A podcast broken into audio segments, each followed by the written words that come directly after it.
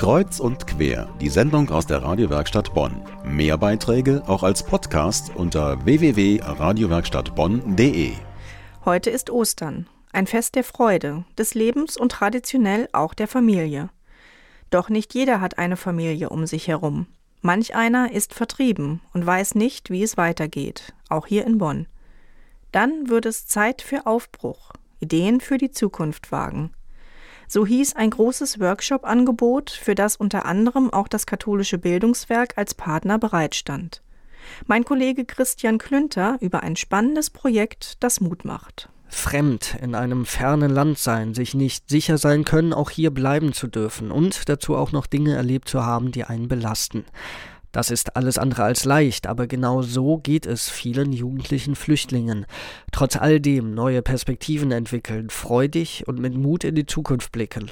Eine große Aufgabe. Helfen kann dabei das Theater. So geschehen in den letzten zwei Monaten. Regisseur Frank Heul. Es geht sehr viel um Kreativität, Selbstwertgefühl, eigener Ausdruck, Individualität, Aufmerksamkeit. Das steht bei uns im Vordergrund. Das ist generell auch die Erfahrung, dass sie von Anfang an sehr konstruktiv eingestiegen sind, äh, Mut bewiesen haben auch, weil es natürlich fremd für sie, das zu tun, was wir hier machen.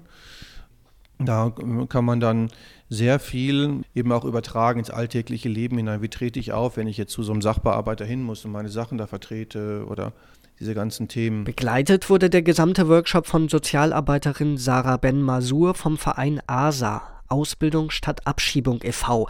Von dieser Anlaufstelle kamen die insgesamt zwölf Jugendlichen und jungen Erwachsenen, die sich bewusst und freiwillig der Herausforderung angenommen und neue Perspektiven entwickelt haben.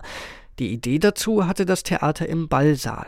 Gemeinsam mit Regisseur, Schauspielerin und Videokünstlerin konnten so neue Erfahrungen erprobt und der Blick in die Zukunft gerichtet werden. Hierzu Frau Ben Masur. Also es ist auf jeden Fall eine sehr schwierige Situation, aber wir persönlich versuchen trotzdem mit einem positiven Blick zu arbeiten, weil ja trotz der schwierigen oder sehr schwierigen Lage es Möglichkeiten und Chancen gibt, zum Beispiel über eine Ausbildung einen sicheren Aufenthaltsstatus zu bekommen. Und wir arbeiten halt daran, auch auf einer politischen Ebene das zum Positiven zu ändern. Wir versuchen Kraft zu schöpfen für die Zukunft. Ein gemeinsames Workshop-Wochenende in Walberberg, intensive Probetermine und letzten Mittwoch der große vorläufige Schluss und Höhepunkt mit öffentlicher Präsentation der Ergebnisse im Theater im Ballsaal. All das sind Erfahrungen, die stärken und die zeigen, dass man sehr viel erreichen kann.